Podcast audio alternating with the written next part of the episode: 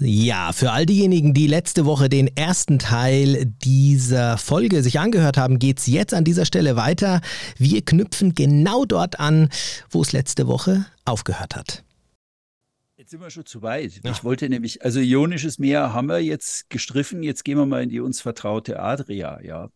Ähm, eigentlich meint man sie zu kennen, aber auch da gibt es wieder große Unterschiede. Ich sagte gerade beim benachbarten Ionischen Meer im Süden, das ist mit 5100 Metern die tiefste Stelle des Mittelmeeres hat. Und die, also ähm, das Mittelmeer, ich habe irgendwo gestern bei den Recherchen eine Zahl gelesen, die durchschnittliche Wassertiefe im Mittelmeer wäre 1400 äh, Meter. Oh, durchschnittlich. Ja, durchschnittlich, ja, da habe ich dann auch, ups, das ist ja viel, weil ja. Kroatien ist eigentlich das flachste Meer. Ja, ich habe ab der Linie von ähm, Split geradeaus rüber, also ab der Hälfte der Adria bin ich unter 100 Meter.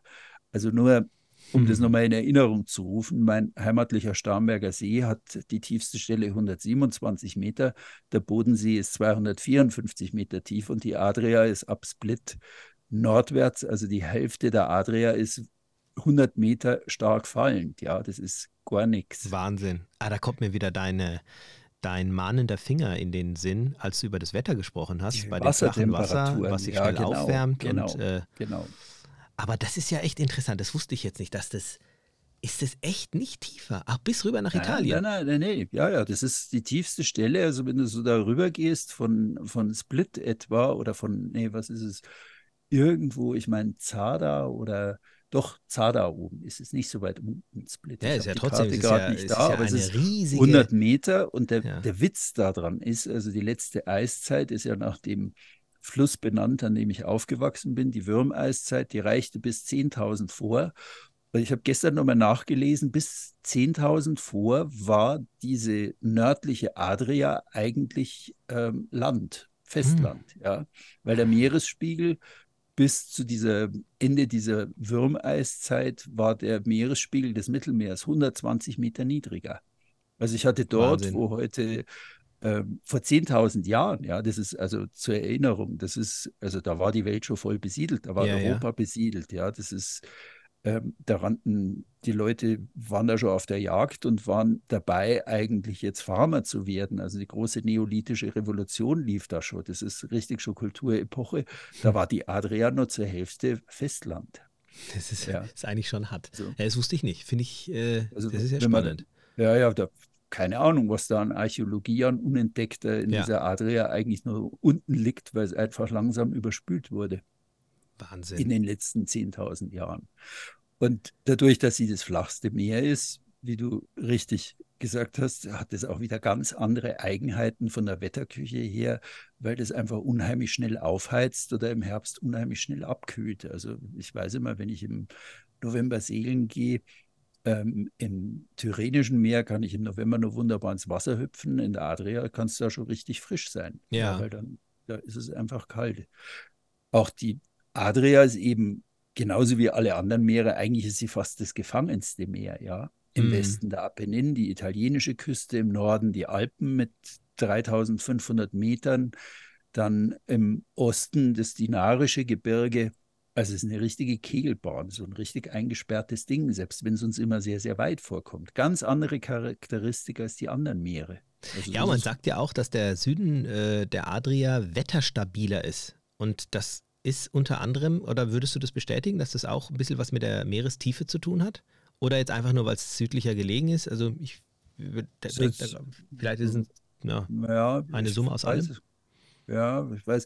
Also Wetterextreme habe ich im Süden wie im Norden erlebt. Also das nimmt sich nichts. Okay. Also da würde ich sagen, wenn es da mal, wenn das Meer zu warm ist, also über 27 Grad oder 28 Grad hat und ein Gewitter kommt, dann fällt es aufgrund dieser erhöhten Wassertemperatur eigentlich alles viel, viel kräftiger und unvorhersagbarer in seinen Auswirkungen bis zu Hagel, Starkwind, Böen, äh, Windhosen. Ich spreche da ja auch in meinem Gewitterseminar kommende Woche drüber.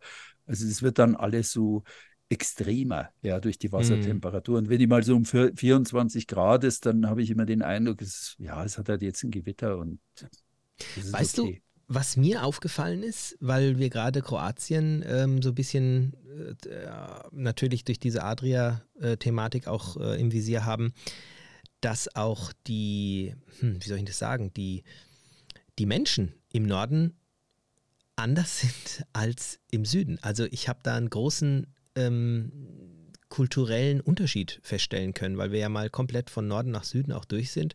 Würdest du das auch bestätigen? Ja, unbedingt. Also Ex-Jugoslawien hatte im Norden ja diese drei Millionen Slowenen. Die Slowenen sind irgendwie ganz eigener Schlag, wieder ein sehr unbesiedeltes Land, aber von der Mentalität her, weiß nicht, die sind, sind straight irgendwie, die sind, sind gerade, also sehr, sehr auch ehrgeizig. Ähm, die sind da irgendwie, während so der Süden, Dalmatien, da lässt man schon mal eher fünf Grad sein. Oder genau, genau so, so habe ich es auch empfunden. also verdienen unser Geld hier.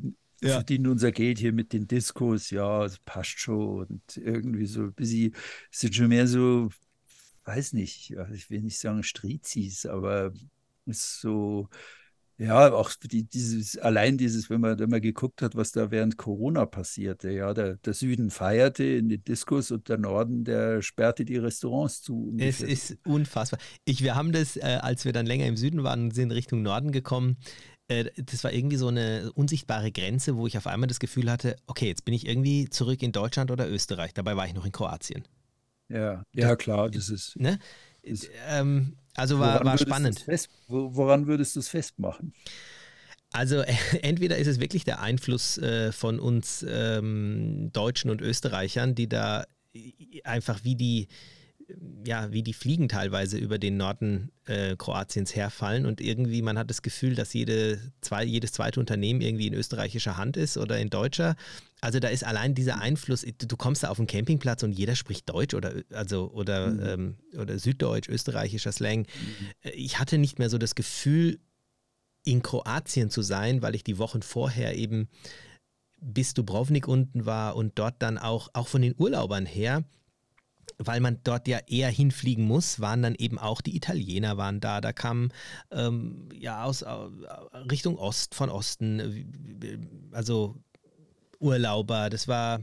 Das ist internationaler. War internationaler. Ja, die, die, ne? die Nordadria ist rot-weiß-rot. Genau. Kann man immer nur sagen. Das ist schon unter österreichischer Flagge. Aber man darf auch nicht verkennen, dass Istrien speziell ähm, über viele Jahrhunderte ähm, eine Nähe zu Italien hatte und es dort heute noch für die Bevölkerung, weil dort ähm, Italienisch viel gesprochen wird, immer nur italienische Rundfunksender gibt für mhm. die kroatische Bevölkerung, die Italienisch spricht.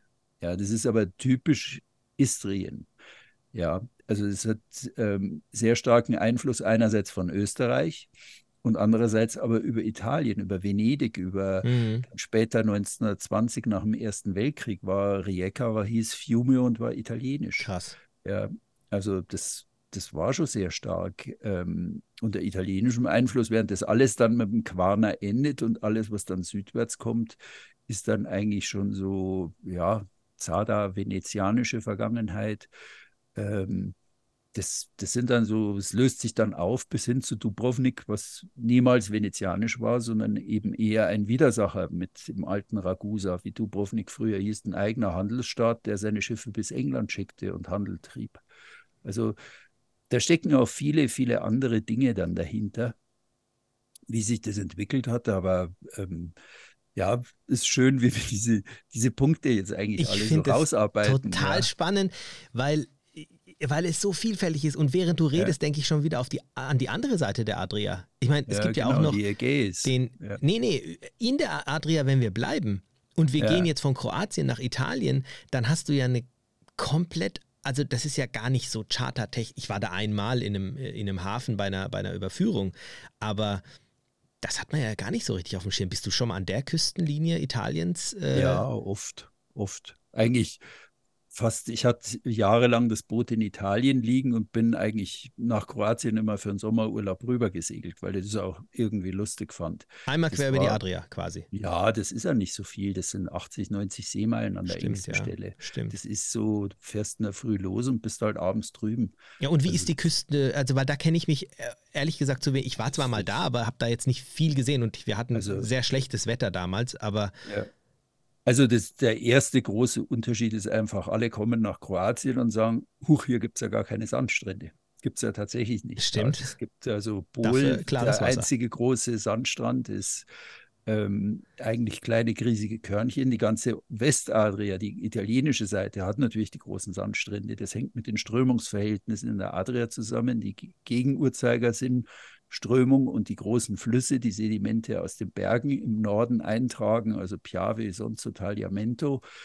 Das wird alles zermahlen und dann diese Küste runtergespült seit Jahrtausenden. Deswegen ist auf der einen Seite Sand und die anderen haben halt nur Felsen und Beton. Also dieser, die- die dieser. Thomas, der ist so schlau. Jetzt habe ich schon wieder was gelernt. Das haut mich jetzt gerade um. Ich finde das, das. Naja, das, ja, also, ist du kannst, gut. kannst eigentlich alle, Echt alle drei Wochen in Facebook gucken, dass Ja. jemand fragt, wo gibt es in Kroatien die Sand, Sandstrände? Und dann kommt halt ein Hmpf. Ja, Ja. ist Also nicht, ich Freunde. finde es ja, ähm, am Anfang haben wir auch so, äh, die, die Steffi so, ah, da gibt es keine Sandstrände und nach dem ersten Mal Kroatien war es dann eher positiv, weil dadurch, dass da kein Sand im Wasser war, ähm, war das Wasser aufgrund der, der, der Felsen und der Steine auch klarer. Also Ja, da ja, wirbelt ja klar. auch nichts auf, ne? Ja, ja, genau. Du hast da drüben dann immer so dieses sedimentreiche Wasser an der, an der Westseite.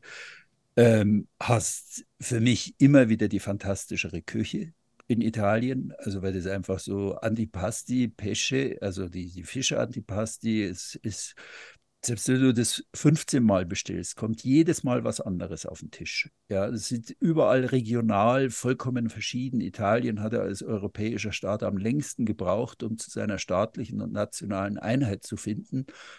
Und das spiegelt sich einfach in dieser Küche wahnsinnig.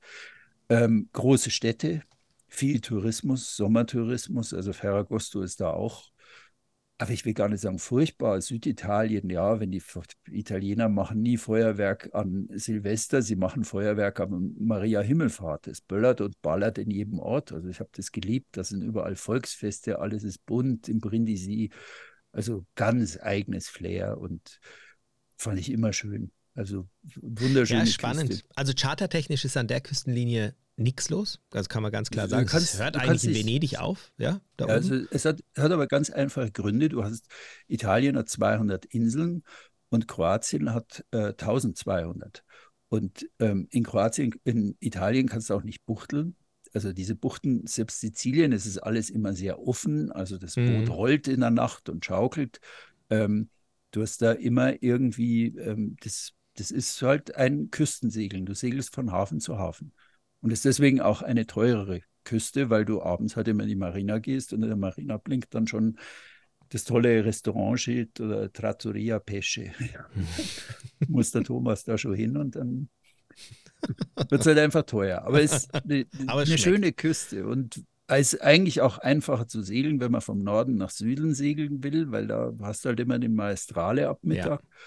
Und dann wenn es wieder Rod Heikel mal gesagt hat, eine Kaffeetasse auf dem Tisch stehen in, in Ravenna und die steht unten im Brindisi immer noch auf dem Tisch und du hast nichts verschüttet, weil das einfach so ganz gemütliches Runterschaukeln ist. Also eigene Ecke, ganz eigenes Ding. Aber krass, wie unterschiedlich schon wieder allein diese Region ist. Du hast jetzt, wir haben Norden Kroatiens, Süden Kroatiens, wir haben die andere Seite Italien angesprochen, wir haben die Tiefen des Meeres äh, angesprochen, wir haben in einem anderen Podcast das Thema Wetter und Wellen in dieser Region äh, besprochen. Das ist äh, Hm. äh, krass und wir sind immer noch, das ist, äh, das ist quasi ein, ein, ein kleiner Teil des Mittelmeeres und jetzt wirst du wahrscheinlich noch weiter Richtung Osten wandern mit mir. Ja, jetzt wandere ich noch weiter mit dir Richtung Osten und ähm, würde in die Ägäis mal gucken. In der Ägäis ist es ähm, auch wieder ein ganz eigenes Ding. Also auf die Gefahr zu langweilen, ja, die Ägäis ist an vier Seiten wieder eng begrenzt von Griechenland. Ähm, Im Westen und im Norden, dann kommt im Osten die Türkei und im Süden habe ich so einen richtig breiten Riegel liegen und der heißt Kreta. Ja.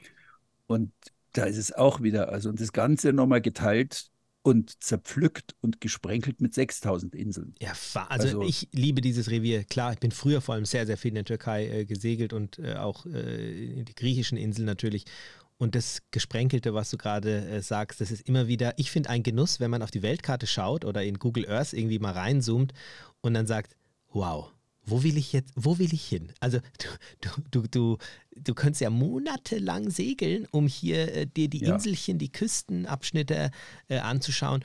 Und hier gibt es wirklich riesige Unterschiede. Aber ähm, erzähl du mal, ich bin gespannt und beziehungsweise habe bestimmt da noch so ein paar Punkte auch, wo ich sage, oh, da unterscheiden die sich untereinander in dieser Region. Ja, die Vielfalt ähm, ist wieder in dieser Küche. Ja, also wenn ich, wenn ich, einfach mal das kulturell für uns am schnellsten zu greifende, also weil bis du die Sprache Griechisch oder Türkisch durchdringst und richtig an die Leute rankommst, dauert es ja immer, aber das Augenfälligste ist ja immer die, die Architektur und gleich dann auch eigentlich die Küche. Mhm. Ja, was haben die für Weine? Was, was ist da?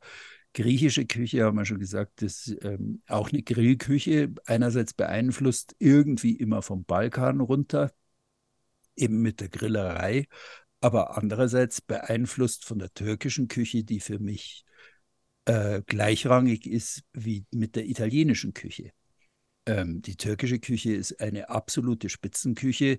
Warum wir das eigentlich nicht auf dem Schirm haben, liegt halt daran, dass Döner in der Regel schöner macht. Aber ist, der Döner ich ist halt dir zu 100 Prozent zu. Das ist, wir haben von der Türkei, habe ich oft das Gefühl gehabt, das verzerrteste aller Bilder. Einerseits, weil ähm, da viele ähm, Gastarbeiter bei uns waren, die also gerade in meiner Gegend auch oft sehr, sehr zurückgezogen lebten und sich eigentlich anders als in den deutschen Großstädten gar nicht so richtig assimilierten und auch eigentlich kein Interesse irgendwie daran hatten das hat unser Bild sehr stark geprägt. Und andererseits, also als ich das erste Mal in Istanbul war und gemerkt habe, boah, das ist ja ein Kauf, das ist ein, ein, das sind Kaufleute, ja, das ist eine Nation von brillanten Kaufleuten, die Lebensart haben und die eine fantastische Küche haben. Und ja, wir essen halt den Döner, ja. Da kriegen wir alles gar nicht mit, dass die genauso Metzes haben wie, also Vorspeisen haben, die an die italienischen Antipasti ranreichen. Und ich weiß gar nicht, wer da jetzt wen beeinflusst hat im Laufe der Geschichte. Wahrscheinlich waren es eher die Türken, die das Gefühl für die Antipasti den Italienern vermittelt haben. Also, äh, oh, das freut mich natürlich, wenn du da so hier über äh, die türkische Küche sprichst. Und da haue ich jetzt gleich mal äh, ein Versprechen an dich raus ähm, wir lassen uns mal schön von meiner Mama bekochen. Also oh. nicht, weil es für sie ein Aufwand wäre, sie wird sich riesig freuen, das weiß ich. Und äh, meine Mama äh, ist die beste türkische Köchin, die ich natürlich kenne, logisch. Und, ja. und, die kann richtig gut kochen. Und da, ja. ähm, das machen wir mal. Versprochen. Die freut ja, sich. Ja, unbedingt. Also würde ich, würde ich wahnsinnig gern, weil ich habe da wirklich, wenn man da mal irgendwie tiefer reinkommt, hat das mich eigentlich immer um, umgehauen. Und ich kann dir auch ein bisschen was dazu sagen. Äh, und das ist zum Beispiel auch schon wieder ein Punkt, der das, Grieche, das, der, das türkische Festland im, in der Ägäis auch wiederum ein bisschen unterscheidet von den vorher gelagerten Inseln, die zum größten Teil griechisch sind.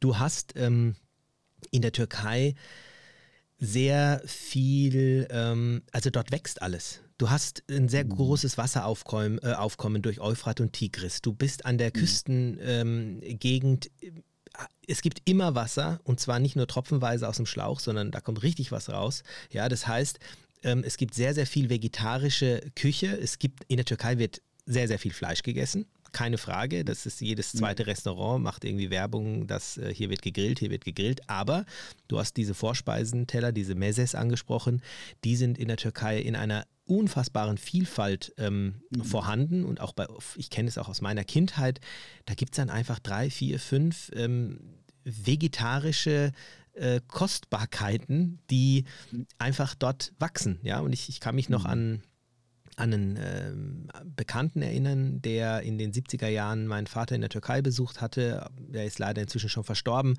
Aber der hat mir erzählt, ähm, dass er noch nie eine Aubergine gesehen hatte. Und dann irgendwann kam die Aubergine nach Deutschland. Mhm. Und in der mhm. Türkei war das quasi jeden zweiten Tag auf dem Teller.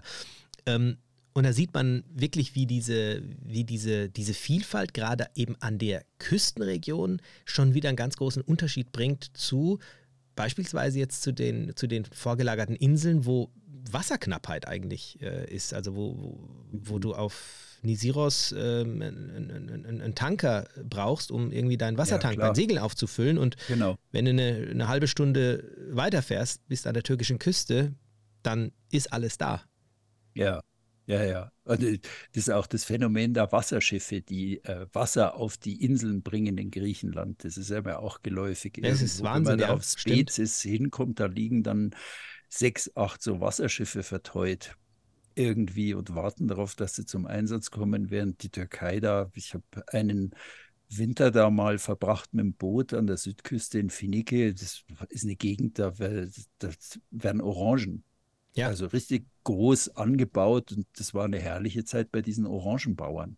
Ja, oder auch, ach Gott, es, also was Früchte betrifft, ist es wirklich ein, es ist wirklich ein Paradies von der Feige zur Wassermelone, zu, auch, auch ja. zu, zu Gemüse äh, und Obst. Und also da ähm, ist es wirklich ein großer Unterschied. Und was auch jetzt unabhängig von, den, von dem kulinarischen, was wir jetzt so besprochen haben, mich sehr ähm, beeindruckt hatte, war, dass die, der nautische Tourismus offensichtlich, oder ich sage jetzt mal, die nautische Branche an sich in der Türkei, ich habe es ja vorher schon mal mit den Fäkalientanks angesprochen, ähm, eine sehr, sehr lange Vergangenheit hat. Also diese Holzschiffe, diese Gullets, die mhm. dort gebaut mhm. werden. Ähm, und das Thema Marinas also ich bin vor 20 Jahren, wenn ich in der, in der Türkei in eine Marina gefahren bin, ähnlich wie du es gerade gesagt hast, kamen sie mit Schlauchbooten.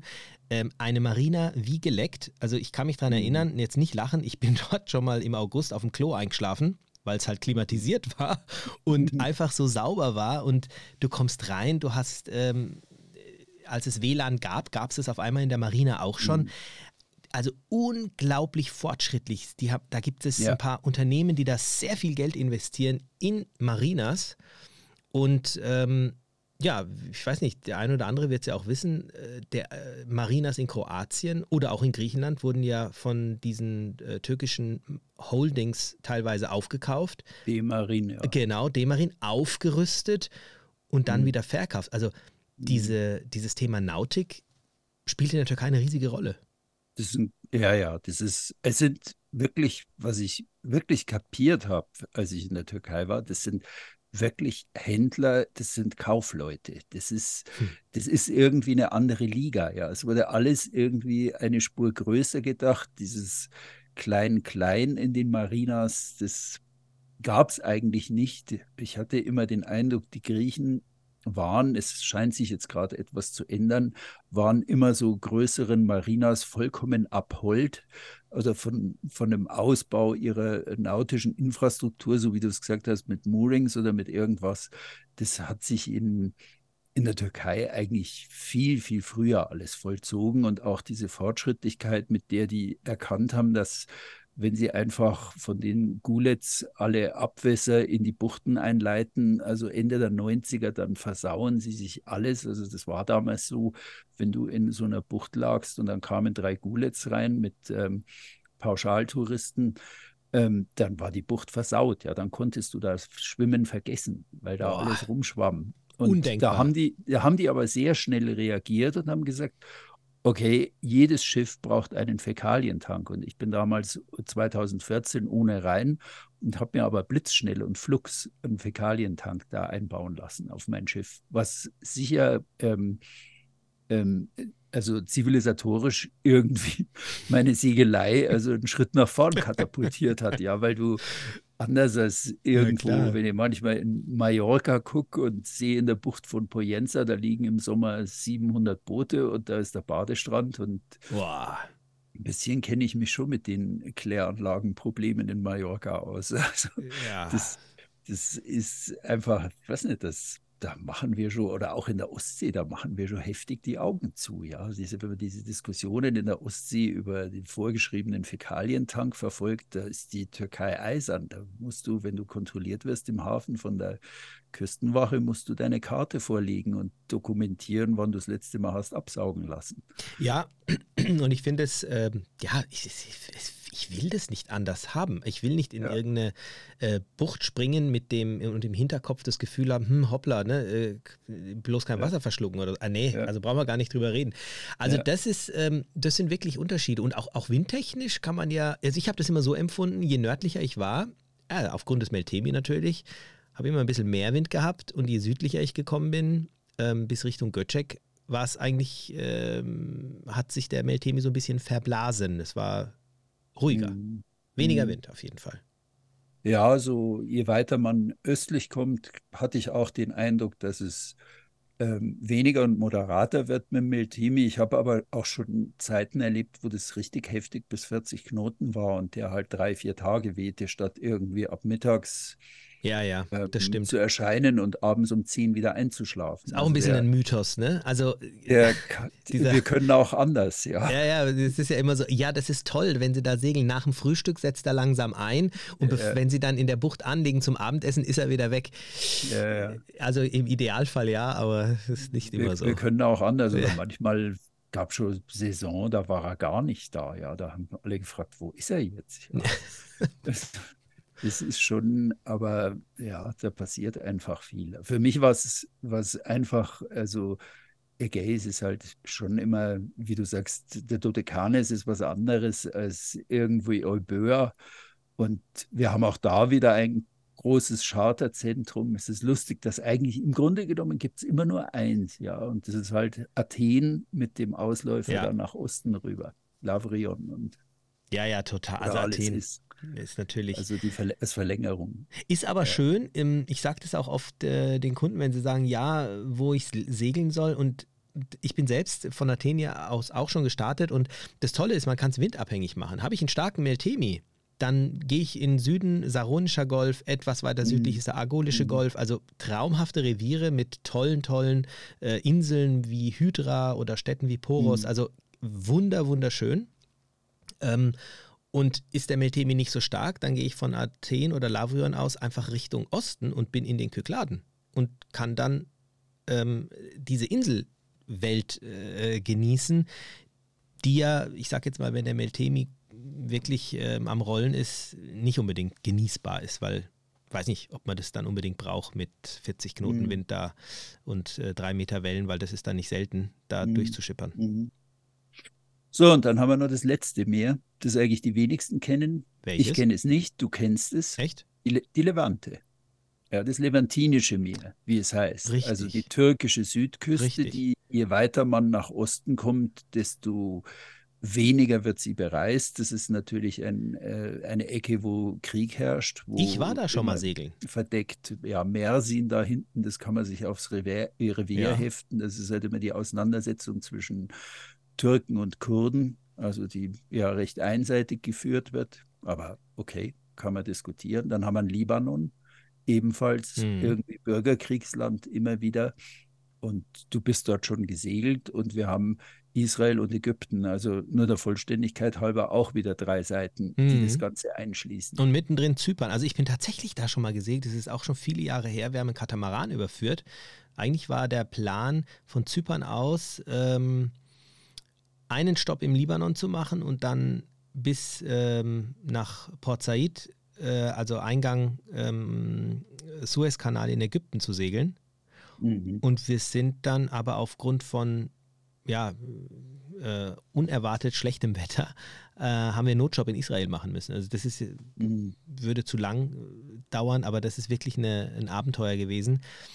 Aber das war auch interessant. Da bin ich weniger an der Küste entlang, aber der Libanon hat mich äh, beeindruckt, muss ich sagen. Also ich, mhm. das war, glaube ich, ein unfassbar tolles Land und wenn es da keinen Stress geben würde vor Ort, würde ich da definitiv ähm, mindestens noch einmal äh, hinreisen. Glaube ich sofort, ja. Die Küche, also auch wieder, die, ja, stimmt. Also Arabisch. Umwerfend. Ja, super. Genau, lecker. da hast du den arabischen Einfluss schon drin. Ja, ja, ja total. Orient versus ähm, arabischer Einfluss. Kommt nach dem Essen die Wasserpfeife. Wirklich.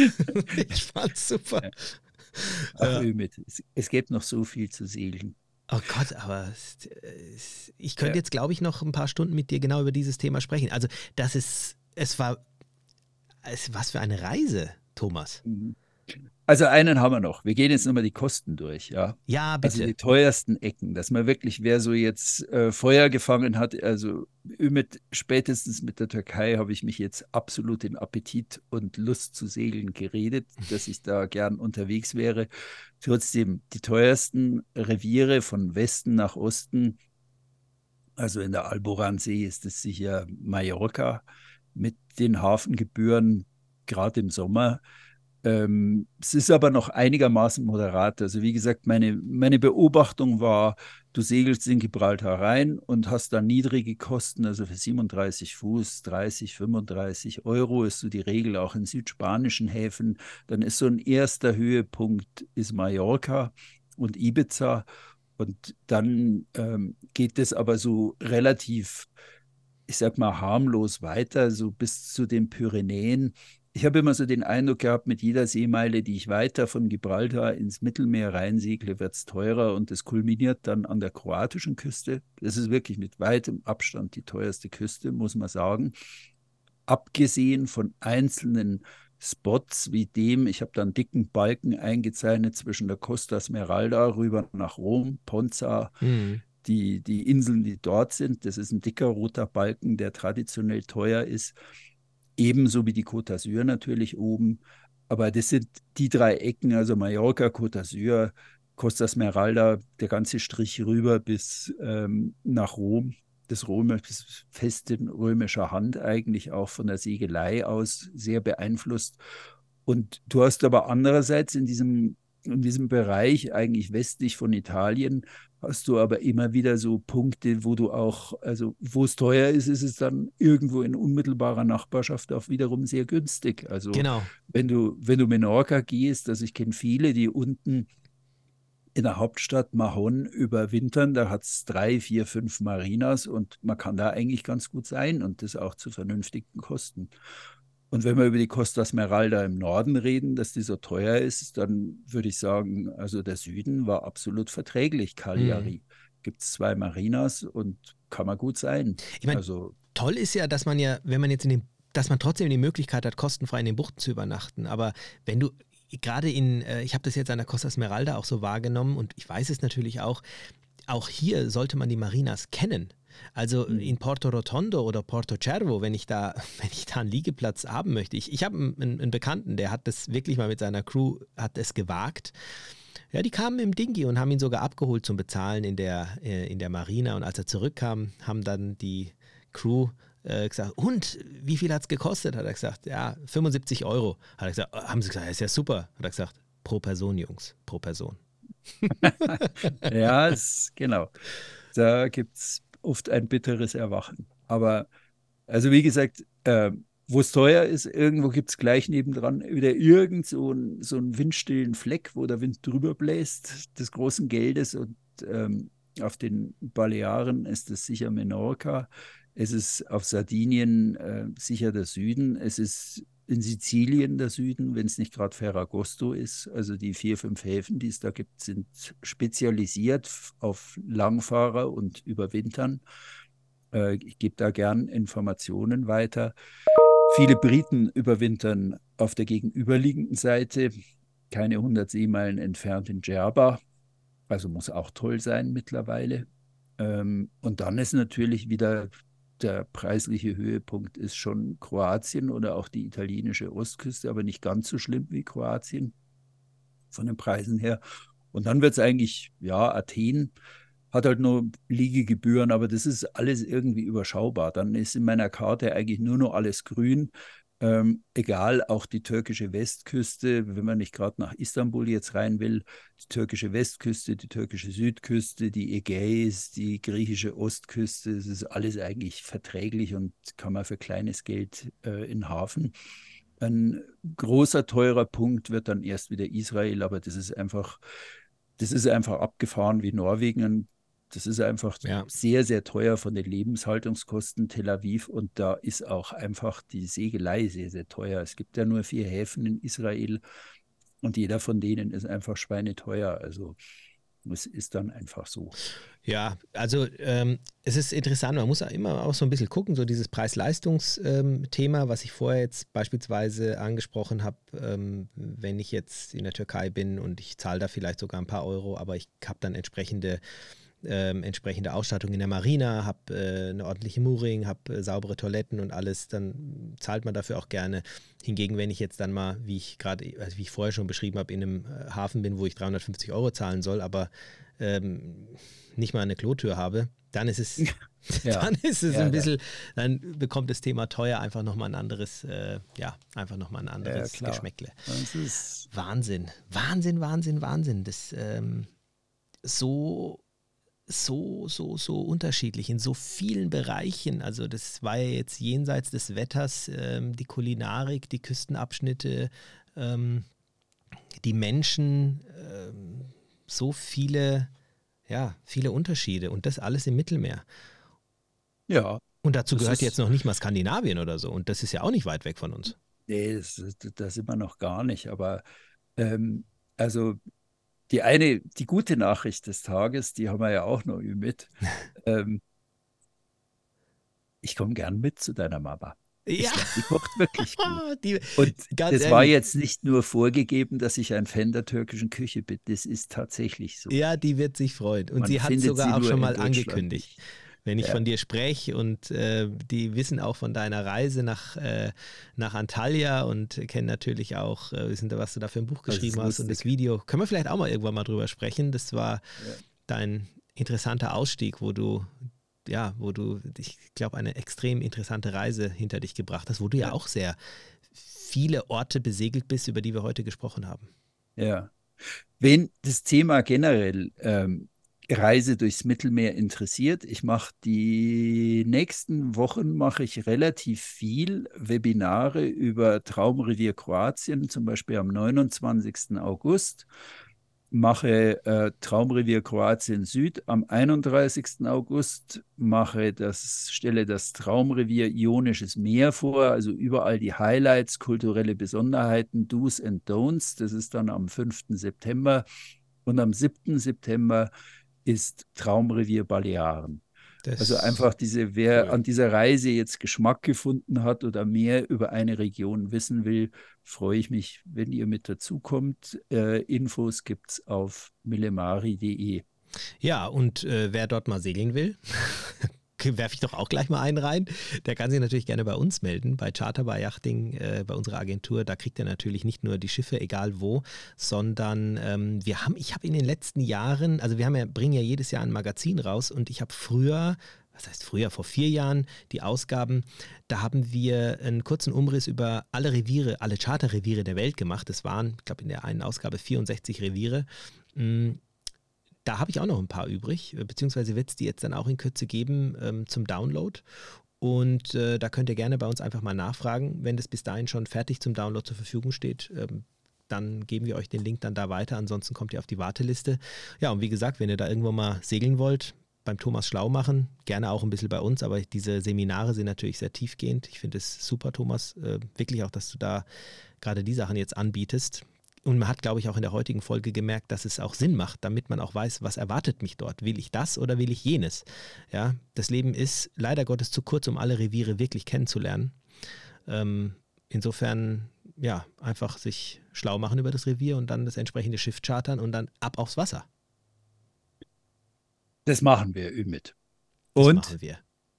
Ich freue mich, deine Mutter kennenzulernen. Ja, die freut wirklich, sich auch auf dich. Wäre mir eine Freude. Glaub mir, die ist noch kleiner als ich übrigens. Kann nicht sein. Ja, da wirst du sehen. Und ein kleiner Wirbelwind. Also, was die mit ihren zwei Händen alles zubereitet, ich, das ja. wird ein Traum. Ja. Ich freue mich ja. drauf. Okay. Super. Macht's gut, ihr da draußen. Vielen bis Dank. bald. Genau. Meldet euch. Schreibt uns, was ihr drüber denkt. Ja, wenn es euch gefallen uns. hat oder wenn ihr es blöd fandet, schreibt einfach. Wir freuen uns auf Feedback. Okay, bis bald. Ciao, bis ciao. nächste Woche. Ciao. Tschüss.